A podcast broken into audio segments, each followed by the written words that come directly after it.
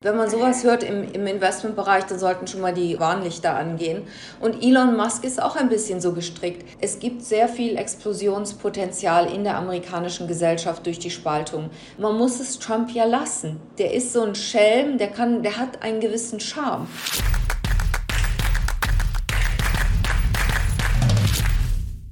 Servus Leute und herzlich willkommen in einem brandneuen Video auf meinem Kanal. Mein Name ist Mario Lochner und ich bin heute zurück mit einer sehr spannenden Expertin. Sie gilt als Insiderin an der Wall Street. Sie kennt die großen Player und Strippenzieher und sie hat ein neues spannendes Buch geschrieben, die DNA der USA. Herzlich willkommen, Sandra Navidi. Hallo Mario, vielen Dank für Ihre nette Vorstellung. Sandra, heute haben wir einiges zu besprechen. Ich bin sehr gespannt. Wir müssen natürlich über die Wall Street sprechen. Wir müssen über äh, Silicon Valley, Big Tech, ob da vielleicht eine Zeitenwende ansteht, über Skandale wie FTX und natürlich aber auch, ja, was macht die USA aus? Wie tickt Amerika? Wie es auf Ihrem Buch äh, zu lesen ist. Natürlich auch über Trump, Elon Musk und Co. Also wir haben einiges vor. Es wird sehr, sehr spannend. Also ich kann euch schon mal ja, das nur ans Herz legen. Jetzt wollen wir mal durchstarten mit der Wall Street. Was hören Sie denn da gerade als Insiderin, äh, Sandra? Sandra? Was wird gerade wirklich so an der Wall Street diskutiert? Ja, einmal Technologie, weil die insgesamt ja sehr geschwächelt hat. Mhm. Dann natürlich auch aus dem Tech-Bereich, jetzt wie FTX, ob sowas dann auch oder inwieweit das ähm, Domino-Wirkungen erzielen kann. Was ich immer gefragt werde, ist, ob Europa zusammenbleibt, die Eurozone oder mhm. auseinanderbrechen wird. Und dann natürlich auch die politische Situation Ray Dalio hat dieses Jahr auf dem Weltwirtschaftsforum in Davos gesagt, seine größte Sorge ist politische Stabilität in den USA. Er macht sich konkret Sorgen um einen Bürgerkrieg und das sei für ihn noch eine größere Sorge als Zentralbankpolitik. Also da sind sehr viele Risikofaktoren, über die sich die CEOs Gedanken machen. Okay, da wollen wir jetzt mal der Reihe nach durchgehen. Also ist eine bunte, sportliche, explosive Mischung von FTX bis möglichen äh, Bürgerkrieg wir können eigentlich gleich mal über FTX vielleicht sprechen. Ähm, jetzt kann ich mich gut daran erinnern, wir haben, glaube ich, gesprochen, im August 2021 war es, glaube ich, also ja, knapp eineinhalb Jahre. Und ähm, da haben Sie damals schon gesagt, ja, Bitcoin, da gibt es schon viele Zweifel. Also an der Wall Street, äh, ich, ich, Sie haben es so formuliert nach dem Wort, ja, die Banken machen da halt jetzt mit, weil es halt ein Geschäftsmodell ist, weil man vielleicht auch irgendwie mitmachen muss, aber es gibt schon viele Zweifel. Ähm, bröckelt diese Kryptowelt gerade oder ist sie, besser gesagt, kurz vorm Einstürzen? Ja, also man sieht, wie fragil sie ist tatsächlich und wie wenig oft dahinter steckt, außer mhm. einem tollen Narrativ, was den Herdeninstinkt auslöst und wo dann auch alle mitgehen, obwohl sie wissen, dass sie gar nicht wirklich ganz verstehen, was dahinter steckt. Und dann auch ihre Due Diligence, also kritische Prüfung, überhaupt nicht zur Anwendung kommt, obwohl zum Beispiel, okay, wenn das ein Privatmann ist, der seine, sein Vermögen selbst aufs Spiel setzt, dann ist das eine Sache. Aber zum Beispiel bei FTX haben auch die Ontario Teachers Pension Fund, also die Versicherung für Altersversicherung für Lehrer in Ontario, haben die fast 100 Millionen dort investiert mhm. in einen Fonds also erstmal in eine Branche, wo es gar keine Regulierung gibt, wo keine internen Kontrollen, keine anständige Due Diligence durchgeführt worden ist und was eigentlich nicht wirklich zu verstehen war, weil kein richtiges Konzept dahinter steckte. Und das erinnert mich doch alles sehr an den Vorlauf der Finanzkrise von 2008. Ich hatte seit der Jahrtausendwende im Structured Finance Bereich gearbeitet in Deutschland und da gab es eben auch diese Produkte, wo die total abstrakt waren und wo die meisten, die angelegt hatten, gar nicht wirklich verstanden hatten, was dahinter steckte. Das Problem ist ja jetzt auch, wenn man mal sich jetzt die ganzen Sachen durchliest, was da jetzt rauskommt. Also Sie haben es gerade schön äh, beschrieben. Da hat man ja das Gefühl, ähm, das sind jetzt auf gut Deutsch gesagt äh, ja, die windigsten äh, Bumsboden, die es eigentlich gibt. Und es hat auch irgendwie keiner kontrolliert. Also keine Kontrolle, ähm, völlig windige Unternehmen. Und es ist da sehr viel Geld reingeflossen. Also gerade in den letzten Jahren das viele billige Geld.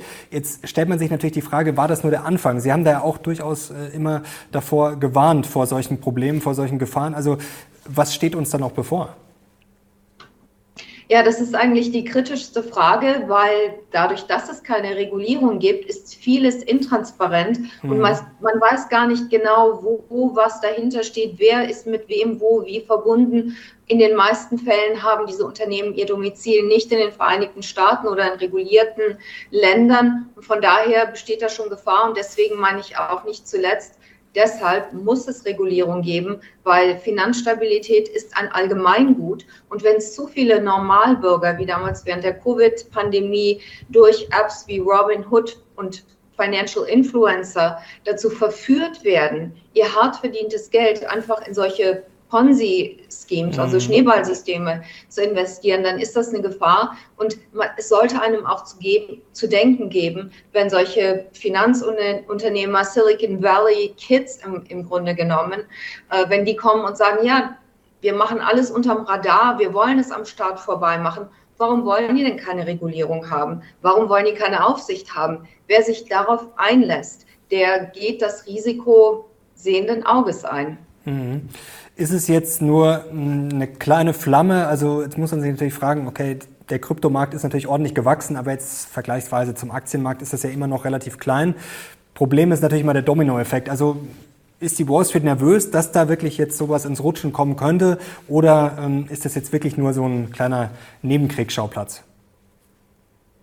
Sagen wir mal so, das ist ein Risiko, was, wenn sich andere Risikofaktoren auch noch materialisieren hm. sollten, und es kommt zu einer Liquiditätskrise, dann kann sowas immer das Tüpfelchen auf dem i sein, ähm, was das Ganze wie ein, wie sagt man, Brandverstärker wirkt, das weiß man eben nicht. Und genau das, was man nicht weiß, dieser potenzielle schwarze Schwan, das ist das größte Risiko. Aber wenn ich nochmal was zum Silicon Valley sagen darf mhm. und überhaupt zu unserer heutigen Kultur, wo so eine Heldenverehrung äh, stattfindet. Also ob das jetzt Sam Bankman-Fried, der Founder von FTX, also ein riesen Milliardenskandal, der Stories rausgehauen hat, ich will die Welt verbessern und wir wollen Altruismus schaffen. Mhm. Wenn man sowas hört im, im Investmentbereich, dann sollten schon mal die roten Licht, Alarmlichter, Warnlichter angehen.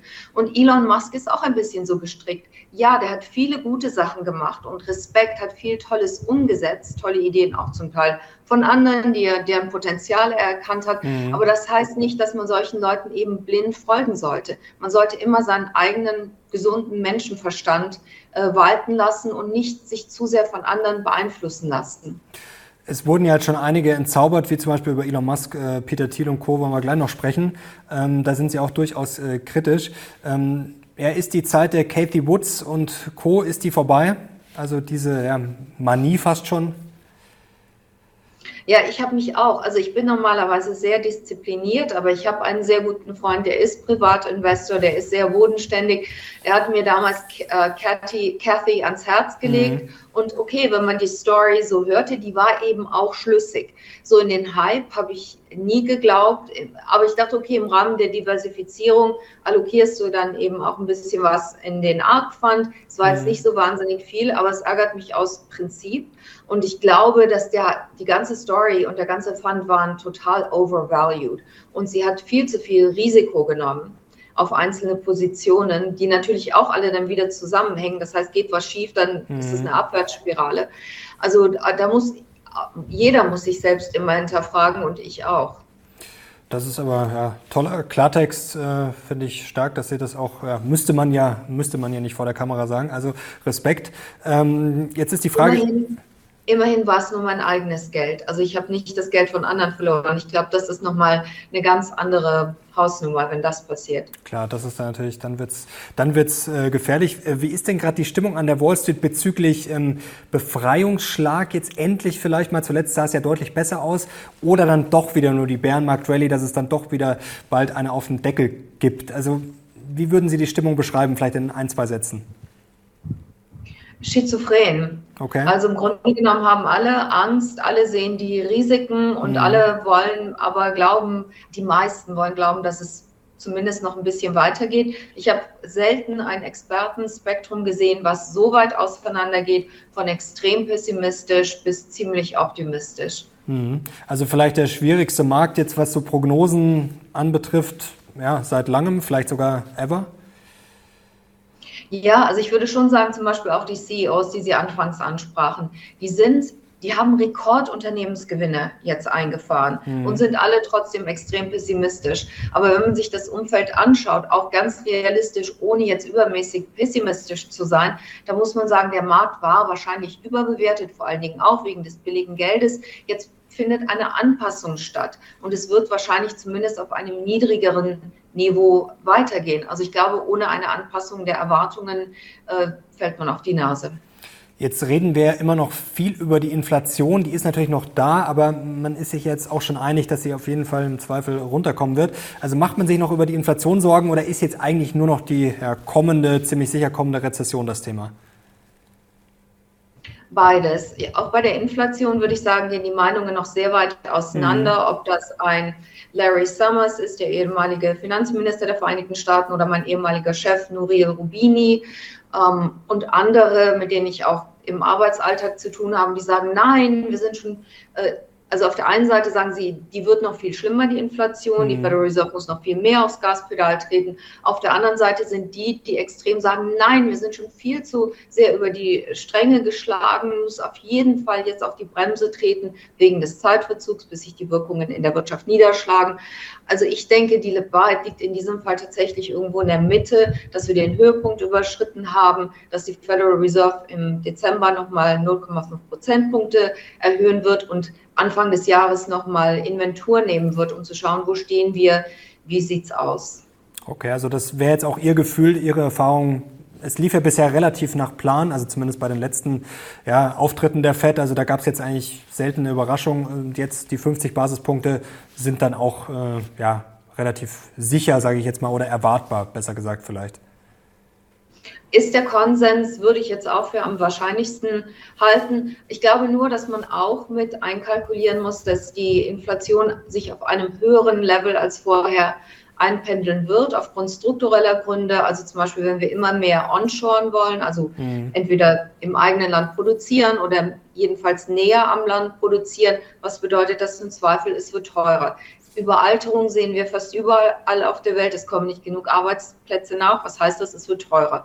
Covid-Pandemie wütet noch weiterhin in China. Es gibt Lockdowns und wird wahrscheinlich immer mal wieder irgendwo hochflammen und auch neue Pandemien sind nicht ausgeschlossen.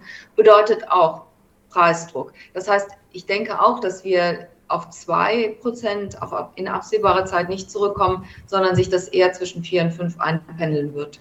Wie ist denn jetzt der Alltag? Man hört ja viele Horrorgeschichten, dass sich wirklich viele Sachen, das Sandwich, das klassische, hat sich verdoppelt im Preis. Es ist extrem äh, teuer. Also ich war zuletzt äh, Ende Mai, glaube ich, dieses Jahr. Da hat man es auch schon gemerkt, dass es ordentlich teurer geworden ist. Ähm, ist es jetzt noch schlimmer geworden zuletzt? Also wie sieht so der Alltag aus? Die großen Tech-Firmen haben ja jetzt schon ordentlich Personal abgebaut. Auf der anderen Seite wird auch noch viel gesucht. Also der Arbeitsmarkt ist ja doch eigentlich noch ziemlich stark. Also wie sieht denn der Alltag so aus? Es ist ja auch alles sehr schizophren eigentlich.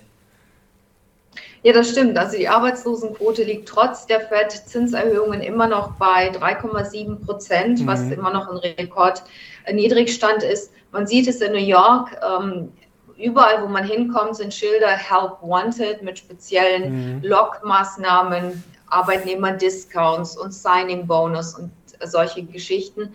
Und die Preise, ja, also das fällt einem schon dann auf. Ich achte jetzt vielleicht nicht unbedingt auf die Preise von einzelnen Artikeln, aber wenn die Tüte Gummibärchen 6,99 kostet oder die Schoko keine Tafel Schokolade mehr unter 3,99 zu kriegen mhm. ist, ganz einfache Schokolade. Lauter solche Dinge, das summiert sich natürlich und wer Familie hat, da tut es ganz besonders weh. Und dann macht man es auch, kürzlich war ich auf einer Gala-Veranstaltung an der Wall Street und da wollten wir nachher noch was trinken gehen mit der Gruppe, mit der wir an einem Tisch gesessen hatten und nicht so spät, halb zehn, zehn würde ich sagen, sind wir noch in ein Lokal dort in der Nähe von Ciprianis eingekehrt mhm. und saßen und saßen und wurden nicht bedient. Und irgendwann kam der Kellner und hat gesagt, es tut uns leid, wir können Sie nicht bedienen, wir haben keine Arbeitskräfte. Für eine große Gruppe, wo es sich mit Sicherheit gelohnt hätte, konnten sie nicht bedienen. Wahnsinn. Also da fragen sich auch viele, wo soll das hinführen? Also bei uns gibt es die Probleme auch.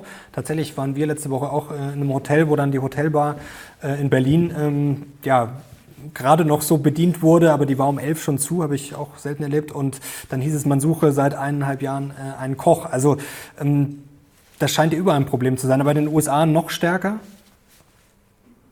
Ich lebe in New York. New York war und ist tendenziell immer teurer gewesen als mhm. andere Städte. Ist, glaube ich, jetzt die teuerste Stadt der Welt. Ähm, alles ist teuer dort, ja. Also man merkt es schon. Okay. Und vor allen Dingen auch die Mieten sind so stark gestiegen. während Corona haben wir gesehen, dass die Mieten sind in den Keller gefallen. Äh, ich weiß nicht, ob Sie kennen James Altucher, der ja, Influencer, sehr bekannt, hat gesagt, New York is dead forever und mhm. kommt nie mehr wieder. Und da gab es einen prominenten Streit in allen Medien, ob New York nun für immer erledigt ist. Wenn man dort lebt, rutscht einem das Herz in die Hose. Und was ist passiert zwei Jahre später? Grundstückswerte in den Himmel geschossen, Mieten extrem teuer. Also das ähm, kommt auch noch alles hinzu. Und mit den Arbeitskräften, nochmal dazu vielleicht zurück, ähm, da hat die FED ja auch Angst mit diesen Job-Openings, dass, ähm, ja, dass da einfach die Löhne steigen. Also wenn man quasi einen Arbeitnehmermarkt hat, dass das ja einfach immer weiter Druck auf die Inflation macht. Das ist ja auch so ein großes Problem wahrscheinlich. Ja, die berühmte Lohnpreisspirale, weswegen die Federal Reserve hat gesagt, also Powell hat gesagt, dass er auf jeden Fall Priorität einräumt der Bekämpfung der mhm. Inflation mhm. vor dem Erhalt von Arbeitsplätzen. Mit anderen Worten, er ist bereit, Arbeitsplätze zu opfern für eine niedrigere Inflation. Es kommen immer noch auf jeden Arbeitsplatz fast zwei äh, Arbeitnehmer, Jobsuchende. Und ähm, ja, das wird sich wahrscheinlich dann jetzt hoffentlich demnächst einrenken. Und die Immobilienpreise, da ist New York jetzt vielleicht auch ein spezieller Fall, aber da gab es ja zuletzt viele Berichte, ist natürlich sehr schwer, die USA sind auch groß, aber dass da was gekippt wäre, dass die Preise fallen oder zumindest nicht mehr steigen, merkt man da schon, dass sich da ja, der Wind gedreht hat, gerade vor allem jetzt auch mit den höheren Zinsen.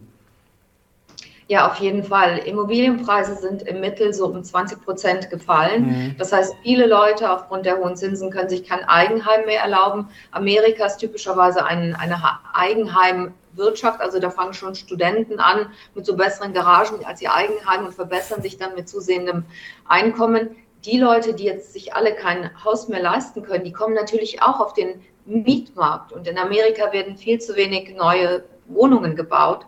Das heißt, dass das, also der Immobilien, die Immobilienpreise kommen runter, aber die Mietpreise, da herrscht immer noch großer Druck, wobei die sich zuletzt auch ein bisschen gemildert haben. Okay, also der ganz große Crash äh, ist da noch weit weg. Also es sind noch nicht die Erinnerungen an die Finanzkrise 2008 und an den großen Kollaps, oder? Da fehlt noch einiges. Ja, ich glaube, das ist jetzt grundsätzlich eine andere Lage. Das heißt zwar nicht, wenn noch einige andere Risikofaktoren mhm. sich materialisieren sollte, könnte man dahin kommen, aber unmittelbar sehe ich das jetzt noch nicht als Risiko. Okay, und auch mit Sicherheiten und so, das ist alles solider finanziert auch als früher, äh, was man ja immer wieder hört, dass das äh, nicht ganz so ja, schlimm werden dürfte. Ähm, jetzt kommen wir kurz zu, äh, zu den Tech-Giganten und zum Silicon Valley. Bei unserem letzten Gespräch, Sandra, hatten Sie gesagt, ähm, ja, so Giganten wie Amazon, die sind auch nicht gefeit, äh, dass die natürlich mal scheitern, aber nicht insgesamt, sondern vielleicht eher äh, so Teile dann des Unternehmens. Also Sie haben schon gesagt, die sind schwer zu knacken. Jetzt gab es ja den Hype während Corona, gerade Amazon, da hat man ja das Gefühl gehabt, okay, jetzt kommen noch mal die, die vorher noch kein Online-Shopping hatten, die kommen jetzt auch noch dazu und Amazon ja, hat es quasi geschafft, die sind unbesiegbar. Jetzt gab es aber dann doch einige Ernüchterungen, auch bei Meta natürlich, auch ein sagenhafter Absturz. Hat Sie das überrascht, wie schnell das ging, diese riesen Giganten, ja, wie schnell die auf den Boden der Tatsachen zurückgeholt wurden? Ja und nein ich bin eigentlich nicht überrascht, weil ich immer denke, dass die auch sehr gehypt sind. Und mhm. wenn Amazon 10.000 Arbeitnehmer entlässt, muss man auch sehen, dass sie in den letzten zwei Jahren enorm viele Zehntausende Arbeiter eingestellt haben. Also im Grunde genommen ist es jetzt so ein bisschen Luft auf dem Kess, aus dem Kessel lassen mhm. und wieder auf den Boden der Tatsachen zurückkommen, was ja eigentlich gesund auch ist. Mhm. Jetzt sind diese Unternehmen ja schon relativ lange dominant. Sie sind natürlich immer weiter aufgestiegen. Jetzt gibt es Spekulationen, Morgan Stanley, äh, Mike Wilson hat das auch gesagt, ja, die Inflation wird, wie Sie es vorher auch beschrieben haben, wahrscheinlich jetzt nicht äh, verschwinden, wahrscheinlich eher noch da bleiben. Das heißt, diese niedrigen Zinsen, die wir jetzt die letzten Jahre hatten, die sehen wir vielleicht erstmal nicht mehr. Könnte das auch das Ende sein von Big Tech, beziehungsweise vielleicht nicht das Ende, aber zumindest dieses Hoch, ja, dass langsam sich mal diese komplette Dominanz ein bisschen abschwächt? Ja, also das eine ist der Marktwert, äh, was, was kostet die Aktie. Mhm. Und ich glaube eben da ist, man sieht es ja auch an den neueren, modischeren Tech-Geschichten wie FTX und mhm. andere. Da war zu viel Geld im Markt oder die Specs. Oder es war ja eigentlich egal was, wenn da eine Story war, auch wenn da kaum Leute gearbeitet haben und kein Gewinn erwirtschaftet wurde und gar nichts, dann ist da Geld reingeflossen. Und das pendelt sich jetzt aus, weil viele, muss man sagen, hat noch keinen wirklichen wirtschaftlichen Zweck für die Realwirtschaft. Das ist ganz gut, wenn da mal Geld rauskommt und das wieder in der richtigen Wirtschaft investiert wird. Mhm. Aber ich glaube, die großen Tech-Unternehmen, die werden rein von der Substanz her haben die so, was Peter Thiel ja auch immer propagiert, die haben quasi schon eine Monopolstellung erreicht und die können alle möglichen Konkurrenten aufkaufen. Selbst wenn jemand hochkommt, mhm. dann kauft man den halt weg vom Markt. Also ich glaube, da kann man, sind natürlich alle auch sehr unterschiedlich, ob jetzt ein Amazon, ein Apple oder ein Microsoft, aber mit der Größe, glaube ich, zunächst mal kann man nicht, liegt man nicht unbedingt falsch. Das ist ja ein Problem. Also diese Tech-Giganten sind ja unglaublich mächtig und genau das äh, Problem haben Sie ja gerade beschrieben. Ähm, ja, wenn es halt dann mal nicht so läuft, dann kauft man halt äh, entweder zu oder man schwächt die Konkurrenz, verleibt sich die ein. Ähm, jetzt kommen wir langsam so ein bisschen näher zur äh, politischen Stimmung vielleicht auch. Ähm, ist es realistisch, dass solche großen Player zerschlagen werden? Da gibt es ja auch immer wieder Diskussionen. Also, dass man einfach versucht, okay, ähm, die müssen wir uns mal zurechtstutzen. Sehr schwierig zu beurteilen. Die beiden Administration ist einer solchen Lösung eher aufgeschlossen. Mhm. Allerdings muss man auch sehen, dass die Politiker befangen sind, weil sie bekommen einmal Spenden von diesen Unternehmen und sie sind selbst investiert in diesen. Es ist nicht verboten, wenn man im Kongressabgeordneter ist, Aktien von Unternehmen zu halten, über die man normalerweise Gesetze und Regulierung erlässt. Also das ist ein großes Problem. Und bei der äh, Trump-Administration, das hatte ich auch im Buch erwähnt, dass Peter Thiel ähm, weiß gar nicht mehr genau, wie das war, oder Mark Zuckerberg hat einen Deal abgeschlossen oder sollte angeblich mit der mhm. Trump-Administration. Wenn ihr uns nicht reguliert, dann lassen wir, werden wir eure oder Donald Trumps Aussagen nicht auf ihren Wahrheitsgehalt äh, überprüfen. Also die haben auch einfach sehr, sehr viel Macht, um Regulierung zu unterwandern. Und wenn die verkleinert werden, ist auch nicht gesagt, dass die, ähm, dass das das Problem löst weil die Algorithmen, die gibt es weiter, die haben Mittel und Wege. Also ich glaube, das an sich ist, ist keine Lösung unbedingt. Jetzt sind ja einige Traumblasen schon ein bisschen geplatzt. Hier ein bisschen Krypto, die NFTs, die waren auch vor kurzem noch gehypt. Da ist jetzt auch nicht mehr viel übrig geblieben. Man sieht ja ständig die Schlagzeilen. Justin Bieber hat irgendwie hier, weiß ich nicht, ein, zwei Millionen rein. Das ist jetzt nur noch 75.000 wert. Ähm, da sind schon ein paar Träume geplatzt und ein paar Illusionen. Aber gibt es trotzdem noch ja, so ein Next Big Thing an der Wall Street? Irgendwas Technologisches, wo jetzt viele sagen würden, ja, trotz der ganzen Probleme, das ist jetzt im Kommen und da muss man dabei sein, die kommenden Jahre. Da wird mir auf Anhieb jetzt nichts einfallen. Okay, also die Stimmung glaube, ist die eher bescheiden. Die Stimmung ist äh, bodenständig. Mhm. Also jetzt, seit langer Zeit wieder, kommt es tatsächlich auf äh, Recherche an, auf, auf, Analyse, handfeste Analysen und nicht nur, ich höre eine Story mhm. und ich mhm. treffe den Gründer und der war so charismatisch und überzeugend und wenn man ein bisschen genauer unter die Motorhaube guckt, dann sieht man, dass da nicht viel dahinter steckt. Also eigentlich auch eine gesunde Entwicklung. Also ähm, ist ja vielleicht auch nicht das Schlechteste. Und vor allem, wir haben es jetzt ohne den ganz großen Crash, wenn es jetzt, wenn der nicht mehr kommen sollte, geschafft. Also wäre dann ja vielleicht auch eine ja, Gesundung ein bisschen. Ähm, jetzt wollen wir mal zu den äh, ja, Tech-Leuten kommen, zu den berühmten, schillernden wie Peter Thiel über Zuckerberg und den Trump-Deal haben wir gerade schon gesprochen, ähm, auch Elon Musk, ähm, da sind Sie ja sehr kritisch. Also beim letzten Gespräch haben Sie gesagt, Sie waren da geschockt, äh, was da alles in der Pipeline sei, von Gedankenlesen, um die Ecke gucken. Ähm, ja, was macht Ihnen da Angst? Warum sehen Sie diese Visionäre, die ja viele feiern? Sie haben es vorher schon gesagt, ja, fast so anbeten. Warum sind Sie da so kritisch? Weil ich denke, dass sie großen Schaden anrichten können. Also wenn wir uns jetzt anschauen, wie Elon Musk sich geriert mit seinem Twitter-Kauf, der mhm. im Zweifel zumindest finanziell vor die Wand fahren sollte, wenn man nach der Logik geht, dann gibt es wieder Gelackmeierte, die Gelder abschreiben müssen und das, wie er sich verhält, das trägt auch weiterhin zur Polarisierung bei.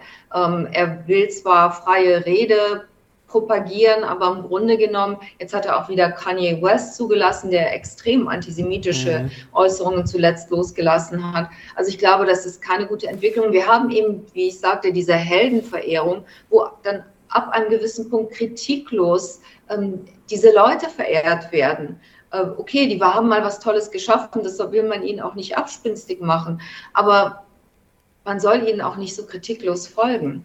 Mhm. Das ist ein guter Punkt. Ja. Sie haben beim letzten Mal auch gesagt, diese Peter Thiels und Co., die haben auch Angst vor so einem Exit-Event. Also ja, vielleicht nicht vom Weltuntergang, aber zumindest schon vor gewissen Katastrophen.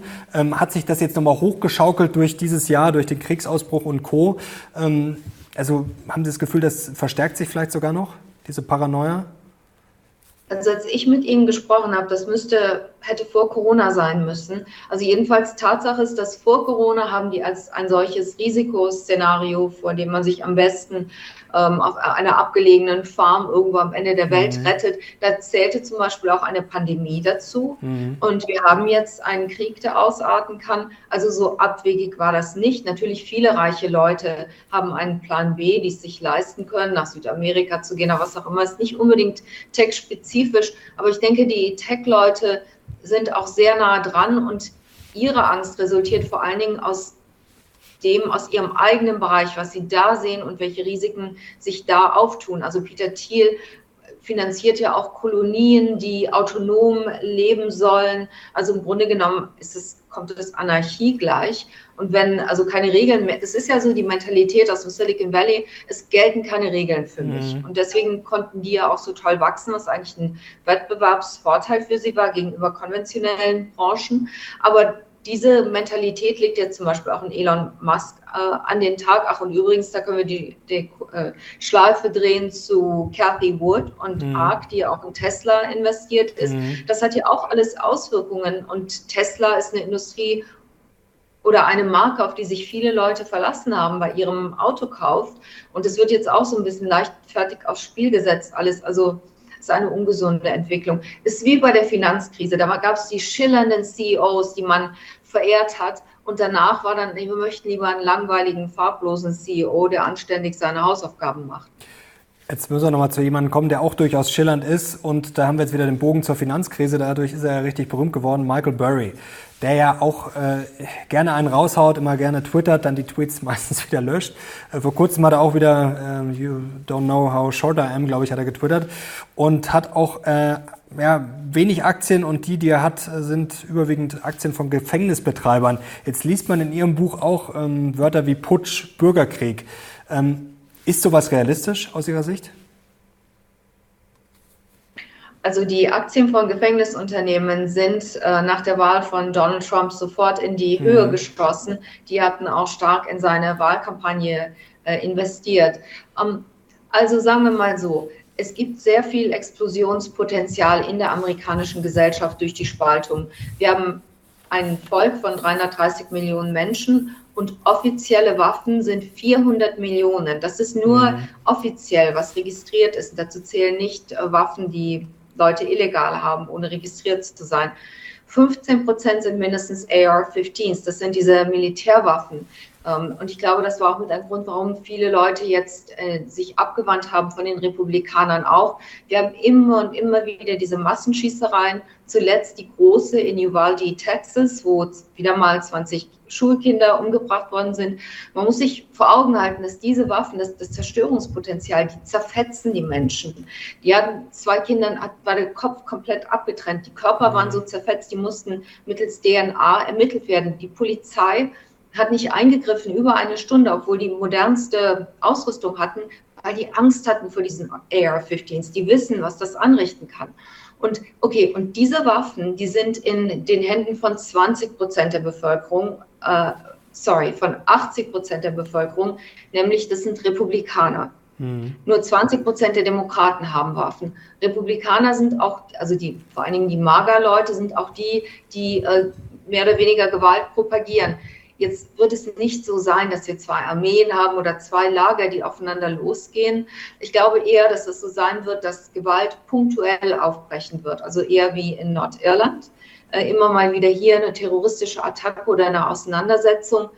Aber sicherlich, man sieht, die Kriminalität ist stark gestiegen, Gewaltverbrechen sind gestiegen, Hassverbrechen, ähm, die wie sagt man, Gefängnis, äh, dass Leute ins Gefängnis kommen. Diese Rate hat sich stark erhöht. Also das ist sicherlich kein schlechtes Investment, leider Gottes. Mhm. Jetzt sprechen Sie sehr oft vom Pulverfass. Sie haben es gerade schön beschrieben ähm, oder schön eher, eher schrecklich. Ähm, wie spürt man denn diese Polarisierung? Spürt man die auch im Alltag? Ja, natürlich, man spürt das völlig. Also früher hat man sich nicht gefragt, wenn man einen Richter, wenn man irgendwie was vor Gericht hat, ist der jetzt oder wenn ich einen Einwanderungsbeamten habe, ist der mhm. jetzt äh, Trumpist oder ist der eher demokratisch? Wird er mich googeln und ist der dann sauer, weil ich was. Es gibt diese Geschichten, dass Leute mhm. gefragt wurden, Sie sind Journalist, aber was schreiben Sie denn auch nicht, nicht, nichts Negatives über Trump? Oder was ist der Arzt? Was hat der für eine politische Gesinnung? Alles ist polar, politi ich sag mal, polarisiert und politisiert. Das mhm. war vorher nicht der Fall.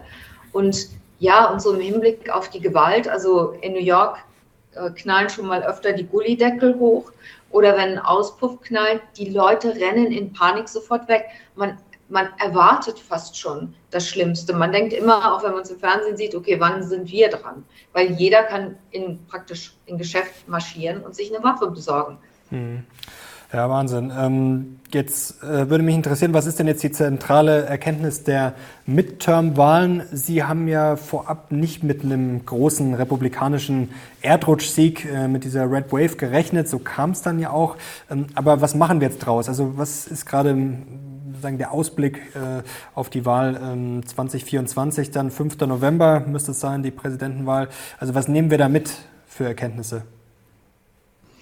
Ja, also vielleicht zumal ähm, zum Kontext. Ich denke, die USA sind ein wahnsinnig starkes Land. Die mhm. führende Wirtschaftsnation, herrschende Militärmacht, meisten Patentanträge, äh, meisten Nobelpreisträger, beliebtestes Einwanderungsland der Welt immer noch. Das heißt, sieht das beste Humankapital der ganzen Welt an. Aber ich denke, das größte Risiko, und was ist eigentlich kurios, ist das politische Risiko. Wir haben gesehen unter Donald Trump Protektionismus. Bruch mit Europa, was die Handelspolitik angeht. Und in seiner Comeback-Rede kürzlich, äh, letzte, vorletzte Woche, hat Donald Trump auch nochmal speziell Angela Merkel durch den Kakao gezogen. Die Deutschen hat sie nachgeäfft. Also wenn er oder ein trumpistischer Kollege drankommen, ich glaube, das wäre für Deutschland nicht gut. Es ist aber auch der amerikanischen Industrie nicht recht, weil Donald Trump Gewinner und Verlierer ausgewählt hat, zu Boykotts aufgerufen hat, wenn ihm jemand nicht, wenn er nicht wohlgesonnen war, Harley Davidson oder Apple. Das sind alles, das verzerrt die Wirtschaft, das, wie sagt man, Willkür kommt mit hinein. Man kann Dinge noch weniger berechnen, als sowieso schon der Fall ist. Also ich glaube, das politische Risiko ist das größte. Und für das Buch habe ich so viel Recherche gemacht. Und äh, also wenn man ganz tief reingeht in den religiösen Extremismus, in die Milizen, was sich ja. da mhm. abspielt, da kann einem nur Angst und Bange werden auf der anderen Seite, und darauf resultierte auch meine Schlussfolgerung oder Prognose für die Wahl, dass ich denke, dass die meisten Menschen, auch wenn sie nicht so im Detail, äh, wie sagt man, informiert sind, dass sie gemildert sind, gemäßigt sind, mhm. dass sie nicht diesen extremen Kurs haben wollen. Und das haben wir ja auch jetzt gesehen. Das lag an verschiedenen Dingen, äh, auch nicht zuletzt an der Abschaffung des Grundrechts für Abtreibung was nicht unbedingt das Thema betrifft, aber dieses Tabu, dass man Menschen Grundrechte nimmt und das in Amerika. Also da kam einiges zusammen und ich denke, dieses Risiko die Gefahr ist nicht gebannt, aber zumindest ist das Risiko nicht größer geworden. Wir müssen jetzt genau beobachten, was passiert die nächsten Monate.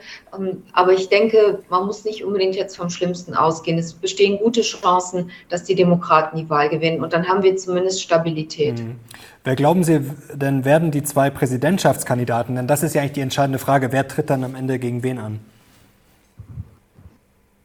Ja, in der Republikanischen Partei ist, äh, beginnt jetzt der sozusagen interne Bürgerkrieg, der Selbstzerfleischungskampf.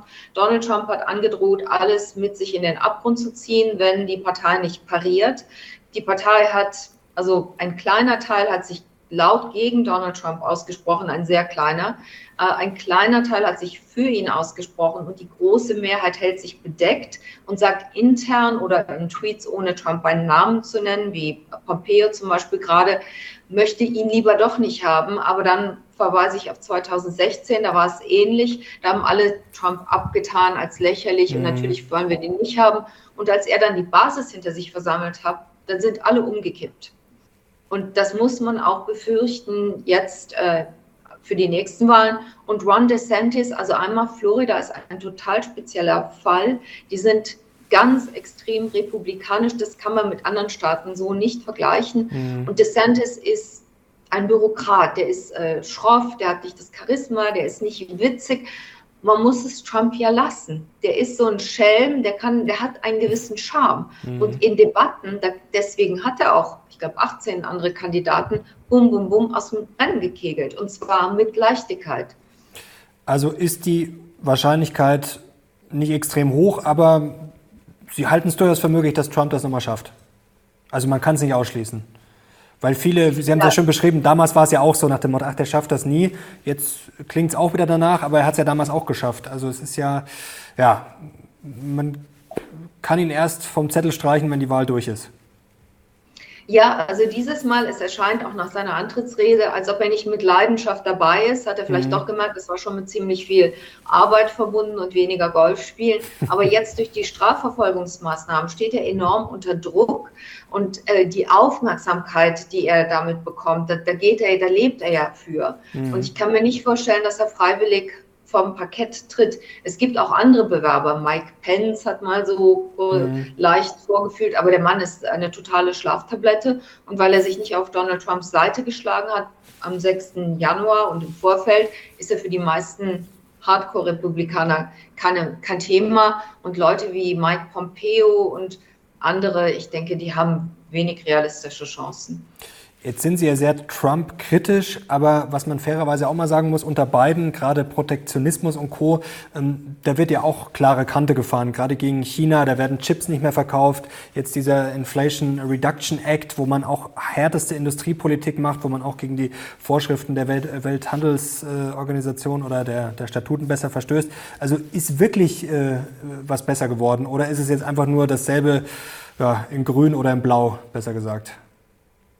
Nein, das kann man nicht vergleichen. Also Biden hat keine persönliche Feindschaftsgefühle gegenüber Europa und speziell mhm. Deutschland.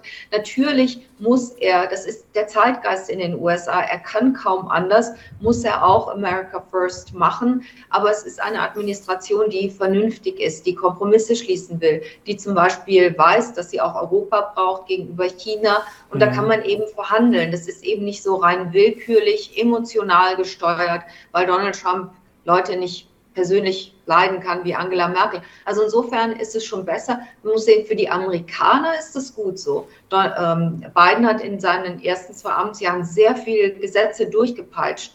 Den, äh, das Konjunkturpaket äh, für Covid, das war über eine Milliarde.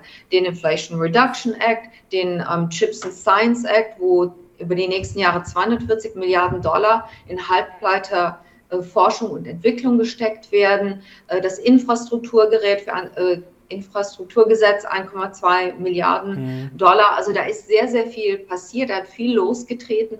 Für Amerika ist das gut und für Amerika ist Biden besser als wahrscheinlich es Republikaner sein würden und auch, weil sie die Ukraine mit unterstützen. Je mehr die Republikaner zu sagen haben, desto geringer wird die Ukraine-Unterstützung im Zweifel. Aber wenn das, was Biden macht, so gut ist, warum ist er dann in den Umfragen trotzdem relativ unbeliebt? Denn der hat ja jetzt auch nicht gerade die besten Umfragewerte. Ja, ich glaube, das ist wieder dieses Narrativ, diese Stimmung. Es ist sehr einfach. Er ist nicht wahnsinnig charismatisch. Er ist nicht nur alt, er wirkt auch so. Und dann hat die Presse eben dieses es kommt keine Begeisterung auf, so für den Menschen an sich. Okay, man ist mhm. froh, der ist, der polarisiert nicht, der provoziert nicht und lässt sich nicht provozieren, aber er löst auch keine Begeisterungsstürme aus. Und da habe ich vor der Wahl auch davor gewarnt, Leute, lasst lasst euch nicht zu positiv äh, manipulieren im Hinblick auf die Heldenverehrung von Leuten wie Elon Musk und so weiter, aber auch nicht zu kritisch von Leuten. Wenn man genau sich mal die Bilanz anschaut von beiden, dann sieht die ziemlich anständig aus. Und das wissen die meisten Menschen auch, wenn sie schauen, wir haben alle Jobs, wir können zwei Jobs haben, wir haben ein äh, höheres Gehalt tendenziell, Inflation kommt runter, muss ja was dran sein, sonst hätten sie nicht so gewählt. Gut, entscheidend wird jetzt auch sicherlich das kommende Jahr kommt die Rezession, wie stark kommt sie? Also das wird ja sicherlich dann auch äh, ja, für den Wahlkampf äh, entscheidend. Und Inflation, klar, ähm, die sollte man wahrscheinlich auch besser in den Griff kriegen, weil sonst äh, könnte es schwierig äh, werden. Sie haben ja zuletzt ja, ordentliche Zitate rausgehauen. Sie haben gesagt, Mehrheit der Republikaner hält Putin für besser als Biden. Also das ist ja schon mal gerade für Amerikaner eine sportliche Aussage. Und Sie haben in Ihrem Buch geschrieben, heutzutage in den USA zu leben ist im wahrsten Sinne des Wortes unglaublich. Jeden Tag passieren dort Dinge, von denen man kaum fassen kann, dass sie sich tatsächlich zugetragen haben. Haben Sie da vielleicht mal ein besonders absurdes Beispiel für diese Desinformation, ähm, was da so ja, Verrücktes vor sich geht? Das ist so viel jeden Tag, dass, äh, also vielleicht jetzt zuletzt FTX Da kommt ein Typ aus dem Nichts und kreiert etwas aus dem Nichts und setzt Milliarden in den Sand und die Leute vertrauen ihm ihr Geld an ohne jegliche Prüfung. Ähm, bei Donald Trump oder anderen Trumpisten sind es Aussagen wie keine Ahnung, hyperreligiöse Dinge, wo sie Gott oder DeSantis' last, last, letzte Wahlwerbung, wo ein religiöses Gedonnere, ich kann es gar nicht richtig wiedergeben, wo sagt, oh, und am achten Tag schuf Gott mehr oder weniger DeSantis, weil er einen Retter und ein, also unfassbar. Diese Religiosität, die auf, ich sage immer, Amerika ist so eine, eine, eine, totale Mischpackung vom Besten von allem. Also wirklich, die haben auch ganz tolle Menschen, tolle Ausbildung, alles toll, bis zum Extremsten. Und dass die größten Stärken eigentlich auch Amerikas größte Schwächen sind. Also diese Alles ist möglich Kultur und das Bewusstsein, mit dem sie aufwachsen, der Exceptional Nation, also dass sie etwas Besonderes seien, kann man kritisieren, aber wenn man so aufwächst, dann gibt das Selbstbewusstsein und das setzt Kräfte frei. Und mhm. nicht umsonst kommt die ganze, auch finanzielle Finanzinnovation, kommt alles aus Amerika. Das muss sich erstmal jemand ausdenken können, das muss jemand umsetzen können und da muss man es noch verkaufen können, dass andere Leute auch mit dran glauben. Also das sind so Dinge, Kräfte, die freigesetzt werden, aber wenn das ungezügelt immer weitergeht, dann dreht sich das irgendwann auch dann mal ins, äh, ins Gegenteil und bewirkt negative Dinge. Mhm. Sie haben da auch eine ältere Dame beschrieben im Buch, die dann, ich verkürze es jetzt mal, gesagt hat, ach ja, die Clintons und die Obamas, die sitzen quasi schon alle hinter Gittern. Also jetzt weiß man ja eigentlich, dass das nicht stimmt. Ähm, warum sind denn, äh, das haben Sie auch im Buch äh, beschrieben, warum sind denn Amerikaner so anfällig für Fake News? Also wie kann das denn in so einem ja, fortschrittlichen, vielleicht sogar im besten Land der Welt äh, bei vielen Dingen, wie kann denn das passieren?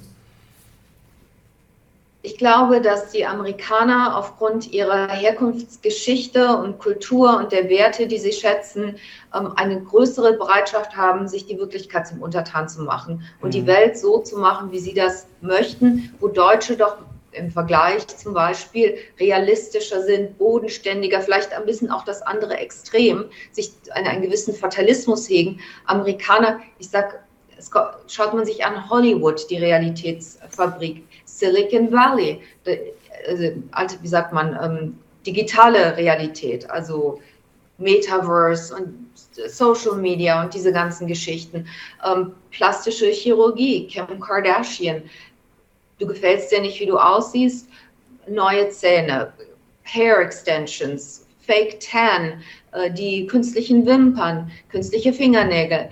Äh, und für Amerikaner ist es nicht unbedingt schlecht und gerade in den jüngeren Generationen, es passt zur Digitalisierung, künstlich ist schön. Und so in jeder Hinsicht die Selbstoptimierungsindustrie, jeder kann aus sich machen, was er möchte. Das sind so Dinge, die verleihen natürlich Flügel man kann, sehr, man kann sich selbst motivieren, muss man auch, weil man nicht dieses Sozialsystem hat wie hier. Man kann auf niemanden und nichts sich verlassen. Man muss immer strampeln, was auch dazu führt, dass Amerikaner mit die größten ähm, Depressionsraten haben, den mhm. größten Verbrauch an Psychopharmaka, was auch ein bisschen zur Realitätsverbiegung führt, wie ich sie beschreibe. Also äh, hast du ein bisschen Schmerzen, sofort Schmerztabletten, fühlt sich nicht so gut, sofort Antidepressiva, jeder hat einen Shrink, also Psychiater oder Therapeuten. Diese ganzen Geschichten, wie gesagt, ähm, setzen Trends und lassen sich super exportieren. Ist nicht nur so, dass Amerikaner das schaffen und gut finden. Alle anderen, die das sehen, die Kardashianisierung der Kultur, wie ich sie beschreibe, wenn man in Instagram guckt, es gibt unzählige Mädchen, die jetzt genauso aussehen, gleiche Nase, gleicher Mund, mhm. ähnlich operiert. Ähm, Social Media, alle möglichen Trends werden gerne übernommen, aber in Amerika werden sie halt geboren und sind am extremsten. Was auch noch ein spannender Punkt ist, Sie haben vor kurzem auch gesagt, in den USA herrscht längst Sozialismus, aber für die Reichen. Sie haben das auch im Buch schön beschrieben, wie dann die Kinder der Reichen äh, in der Limousine quasi vom Kindergarten vorgefahren werden. Ähm, dass Ausbildung, eine gute Ausbildung, ja, extrem teuer ist. Das kostet dann schnell mal 60.000 im Jahr. Ähm, New York ist super teuer, also äh, ist Amerika nur noch für Reiche geeignet oder anders gesagt, der ist dieser amerikanische Traum, ist der tot? Der amerikanische Traum ist relativ tot. Also eine Chance haben überhaupt nur noch die, die über eine College-Ausbildung und mehr verfügen. Und die soziale Mobilität ist kaum noch vorhanden. Aber mhm. ich erwähne auch im Buch, dass ich im Rahmen der Recherche mit vielen Ersteinwanderern erster Generation gesprochen habe und sie gefragt habe, ob für sie der amerikanische Traum noch existiert. Und sie haben gesagt, nein, sie glauben nicht mehr dran, aber sie sind trotzdem froh, nach Amerika gekommen zu sein, weil sie denken, dass es ihnen dort immer noch besser geht als in ihren Heimatländern. Aber was ich speziell, insbesondere mit Sozialismus für Reiche meine, fängt, fing schon an mit der Finanzkrise und wahrscheinlich auch davor, dass äh, Geld nach oben sozusagen transferiert wird und der Steuerzahler dafür aufkommen muss. Und das sehen wir jetzt auch am Silicon Valley und zum Beispiel Leute wie Peter Thiel und Elon Musk, die Hyperkapitalismus propagieren, die äh, libertär sind. Jeder ist für sich selbst verantwortlich und keiner soll vom Staat äh, profitieren. Wie Sozialhilfeempfänger sind eine Belastung. Die haben aber selber gut und gerne Rettungspakete in hunderte Millionen bekommen vom Staat und profitieren von der Monopolstellung des Staates, weil die in beiden Fällen für Musk und Thiel äh, Großabnehmer für ihre Dienstleistungen sind. Also zum Beispiel von Palantir, CIA, mhm. für Elon Musk, äh, die NASA, äh, für SpaceX und solche Geschichten. Also die profitieren ganz stark, aber drehen das Narrativ auch rum, dass man denkt, oh, sind die toll, die haben es ganz alleine geschafft. So, so stimmt die Geschichte nicht. Jetzt haben wir heute über sehr viele Probleme und negative Dinge gesprochen, aber Sie haben es auch gesagt, die USA sind, ja, ich, ich liebe es auch, selber dorthin zu fahren. Ich glaube, Sie leben da auch nach wie vor noch gerne, ist ein tolles Land. Und die USA sind ja auch gerade in diesem Jahr schon eigentlich ein Gewinner. Also wenn man sich jetzt mal die ganze Geopolitik anschaut, wenn man mal schaut, wie Europa, wie Deutschland dasteht, äh, wenn man sich mal selbst nur das Energiethema anschaut, ähm, eigentlich stehen die USA doch gut da, oder? Und die Frage ist, wie hat man das so hinbekommen? Die USA haben eine sehr agile Gesellschaft. Das liegt also einmal auch an dem Selbstverständnis, was ich eben sagte, dieser Exceptional Nation. Wir sind irgendwo ein mhm. bisschen was Besonderes, auch wenn es nicht stimmt, aber das beflügelt das Selbstbewusstsein. Die sind sehr patriotisch. Das gibt so ein Gefühl des Zusammenhalts, der Gemeinschaft, dass man gemeinsam was schaffen kann. Steht jetzt ein bisschen im Gegensatz zur Polarisierung, aber das gibt es eben auch. Und dann negative Dinge wie zum Beispiel das Fehlen des Sozialnetz, dass man immer strampeln muss, dass man dieser, dieser Kult der Selbstoptimierung ist da schon ganz stark ausgeprägt. Also keiner kann sich so wirklich leisten, sich gehen zu lassen, ähm, weil man eben nicht aufgefangen wird. Und das hilft. Und die Politik hat auch dazugelernt, das muss man auch sagen, die Amerikaner, die so gegen jegliche staatliche Unterstützung waren, haben in der Finanzkrise von 2008 gelernt, dass sie zu wenig, zu zögerlich äh, Hilfspakete geschnürt haben und haben gedacht, okay, diesen Fehler machen wir nicht nochmal. Bei Covid haben sie richtig viel Geld rausgehauen. Das hat natürlich auch mit dazu beigetragen, dass die Inflation so stark angestiegen ist, was ein globales Problem ist, aber diese Politik hat nicht unbedingt geholfen. Es ist aber ein bisschen, ich sage, wie eine Versicherung, die man gezahlt hat. Man hat diese Covid-Situation, man hat dafür gesorgt, dass die Wirtschaft nicht abgestürzt ist und dass sie jetzt weiterläuft und das ist eben jetzt so die Versicherungsprämie, die wir in Form von Inflation dafür abzahlen. Mhm.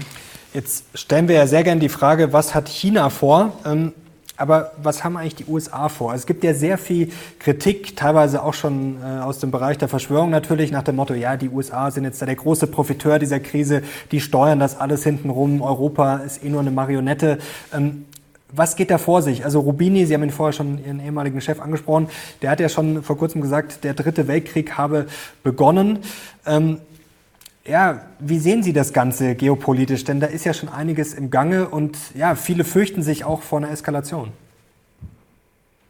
Ja, also den, die Verantwortung für den Ukraine-Krieg trägt ganz allein Putin. Die USA, wenn man sagt, die sind Krisengewinner, das kann man abstrakt so betrachten, hm. äh, muss man aber differenzieren. Es gibt gewisse Branchen, die davon profitieren, die Rüstungsbranche, die Energiebranche, die amerikanische Regierung, jetzt speziell die Biden-Administration, hätte sicherlich gerne auf den Krieg verzichtet. Das kostet ein Vermögen, das ist politisch haarig, das muss man den Leuten erstmal verkaufen, warum man das Geld weggibt und nicht im eigenen Land investiert, mhm. wo es ja auch genug Baustellen gibt. Also ich glaube, diese Verschwörungstheorie, oh, die äh, USA profitieren davon, auch die Bürger, der Krieg findet auch bei uns statt in den Wohnzimmern. Der läuft auf allen Kanälen, genau die gleiche Berichterstattung wie hier auch. Ist zwar weit, weiter weg, aber auch die Amerikaner haben Angst vor einem Nuklearkrieg. Also ich glaube, wenn die Amerikaner es hätten irgendwie verhindern können, und Biden hat ja gewarnt, der hat ja lange davor, immer und immer, wollte ja keiner auf ihn hören, auch nicht mal Zelensky. Hab, hat, die haben es ja nicht wahrhaben wollen. Also ich glaube de facto ja, einige Branchen sind die Gewinner, aber de facto hätte man lieber darauf verzichtet, auf diesen Krieg. Und, und was Nuriel sagt, ich glaube, Nuriel, wenn ich nicht alles, mhm. ich habe das Buch noch nicht ganz gelesen, ich glaube, er hatte letzt, vorletzte Woche zwei Bookpartys, auf denen ich war. Und da war auch alles von der Wall Street, was war, Rang und Namen hatte, bis auf unser Spezi Anthony Scaramucci, weil da hatte nämlich Sam Bankman-Fried kurz vorher, glaube ich, 30 Prozent seiner Firma Skybridge gekauft. Und der hatte an dem Abend, also an einem Abend der Book Party Krisensitzung. Aber ja, die ganzen Finanzleute haben sich natürlich auch diese Risiken angehört. Wir waren alle wie gebannt. Nuriel redet sich ja dann auch so in Rage, in Begeisterung. Mhm. Und aber was nimmt man konkret davon mit? Ich glaube, wichtig ist, die einzelnen Risiken, sich denen, derer bewusst zu sein und wie sie interagieren können. Auch Nuriel weiß nicht, wann was passiert und was sich wie äh, beschleunigt. Aber man selber, da kommt wieder die Eigeninitiative, man muss selber die Antennen jetzt kreisen lassen und sehen, was äh, passiert. Dritter Weltkrieg, also ich weiß, Nuriel ist sehr kritisch auf das, was mit China passiert. Ich glaube, dass ein Angriff Chinas auf Taiwan nicht unmittelbar bevorsteht dieser Chip-Embargo von Hochleistungschips der mhm. USA war, ist ja auch strategisch, damit China mehr auf taiwanesische Chips angewiesen ist und weniger incentiviert, Taiwan anzugreifen. Und ich glaube, auch wenn Sie sich die Ukraine betrachten, wie das aus dem Ruder gelaufen ist und die Probleme, die China selbst in der eigenen Wirtschaft hat, die, um die sie sich selbst dringend jetzt erstmal kümmern sollte, auch wegen politischer Stabilität im Land, glaube ich, steht das nicht un, unmittelbar bevor. Es würde mich überraschen. Und ich glaube aber, die USA ähm, hängen das so ein bisschen an die große Glocke, um dann vielleicht auf Hinterkanälen zu verhandeln mhm. und vielleicht dann doch einige Ausnahmegenehmigungen für dieses ähm, Hochleistungschip-Embargo zu geben, okay. zum Beispiel. Kommen wir langsam zum Fazit, aber ähm, Jetzt würden doch, wenn die Chinesen wirklich sich weiterhin so stark entwickeln, die haben natürlich jetzt gerade selber ordentliche Probleme, das muss man ja fairerweise auch dazu sagen. Also jetzt, dass sie einfach straighter durchmarschieren zur Weltmacht Nummer eins, das ist natürlich auch fraglich, ob das so passiert. Aber wenn, ähm, da schauen doch die Amerikaner nicht, nicht dabei zu, oder? Und sagen, ach, herzlichen Glückwunsch. Also wenn es so weitergeht, dann knallt es doch irgendwann, oder? Zwischen, Sie meinen im Hinblick auf eine Stellvertreterkrieges oder? Nee, jetzt zwischen den USA und China. Also es geht ja, das wird ja gerne gesagt, es geht ja quasi um die Vormachtstellung und die werden die USA ja nicht äh, einfach China kampflos überlassen. Also, wenn Nuriel von dem Kalten Krieg spricht, dann denken wir ja an die Situation des Kalten Krieges mit der Sowjetunion. Mhm. Das war aber zum Beispiel eine gänzlich andere Lage. Da war man wirtschaftlich total separiert voneinander und unabhängig äh, fast. China und die USA sind so miteinander verwoben. Deswegen ist dieses Halbleiterembargo für China auch eine ziemliche Katastrophe, mhm. weil das kann das Know-how, die Unternehmen, die Maschinen, äh, das, können, das kann China nicht über Nacht aus dem Boden stampfen. Das wird China in seiner Entwicklung verlangsamen oder aber kooperationsbereiter machen, sodass es vielleicht dann doch mehr Ausnahmen von dem Embargo geben wird. Also ich denke, die beiden Nationen sind so sehr aufeinander angewiesen. Wenn Präsident Xi nicht völlig irrational handeln sollte, was man nicht ausschließen kann, aber ich jetzt nicht als das wahrscheinlichste Szenario ansehen würde, dann wird es wahrscheinlich weiter rumpeln, aber nicht eskalieren. Okay. Das wollen wir hoffen. Das wäre natürlich für uns auch äh, wichtig, denn ja, das kann ja auch äh, die ganze Weltwirtschaft schnell äh, aus der Bahn werfen. Letzte Frage. Sie haben es vorher schön beschrieben, dieses Exceptional, also dass man, ja, dass die Amerikaner sich gerne oder besser gesagt ihr Land für was Besonderes halten. Ähm, das ist vielleicht manchmal ein bisschen übertrieben, vielleicht manchmal ein bisschen zu viel des Guten. Aber fehlt uns Deutschen das, ähm, dass wir immer alles zerreden und immer das Gefühl haben, dass man sich eher zurücknehmen muss? Ähm, kann man sich da ordentlich was abschauen? Ja, das kann man natürlich nicht so direkt eins zu eins kopieren, aber ich glaube, im Rahmen der Globalisierung ist Deutschland, wenn ich das betrachte, ich bin vor über 20 Jahren weggegangen, ist schon auch offener geworden. Aber natürlich, Deutschland hat eine andere Vergangenheit nach dem Zweiten Weltkrieg gehabt. Das bringt, das, dieses kollektive Bewusstsein überträgt sich auf den Einzelnen. Und das meine ich für die USA, aber eben auch für Deutschland, was mir dann auch aufgefallen ist als Einwanderin, dass man selber demütiger ist, aufgrund der Vergangenheit auch, ähm, dass man auch weniger sich als ganze Einheit sieht. Das wurde ja auch ein bisschen ähm, discouraged hier nach dem Krieg, ähm, damit Einzelne nicht so hochkommen. Also dieser Individualismus, der wurde ja hier speziell weniger angeregt, der in Amerika Einzelne natürlich auch äh, viel wie sagt man, empowered, also ihnen viele Möglichkeiten und Kraft verleiht.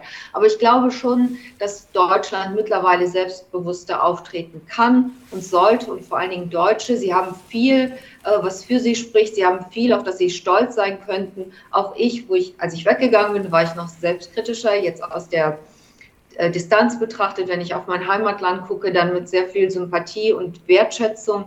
Also ich denke, Deutschland hat Potenzial und muss einfach an sich glauben und ähm, kann auch wirklich auf sich stolz sein und jetzt auch aus dieser schwierigen Situation sicherlich gestärkt hervorgehen. Das ist doch heute trotz der vielen Probleme, die wir besprochen haben, ein sehr schönes Schlusswort. Sandra, herzlichen Dank. Bitteschön. Und nochmal herzlichen Glückwunsch für Ihr tolles Buch und alles Liebe. Und ich hoffe, ja, dass einige Befürchtungen heute nicht wahr werden und dass ja, sich das alles zum Guten wendet. Herzlichen Dank. Danke, Mario. Danke, dass ich dabei sein durfte. Sehr gerne. Und wenn ihr Sandra Navidi wieder sehen wollt, dann gerne Daumen nach oben. Und ich bin jetzt sehr gespannt auf eure Kommentare. Ich glaube, wir haben heute ordentlich Stoff geliefert. Danke, Sandra. Danke euch fürs Zuschauen. Wir sehen jetzt raus. Ciao.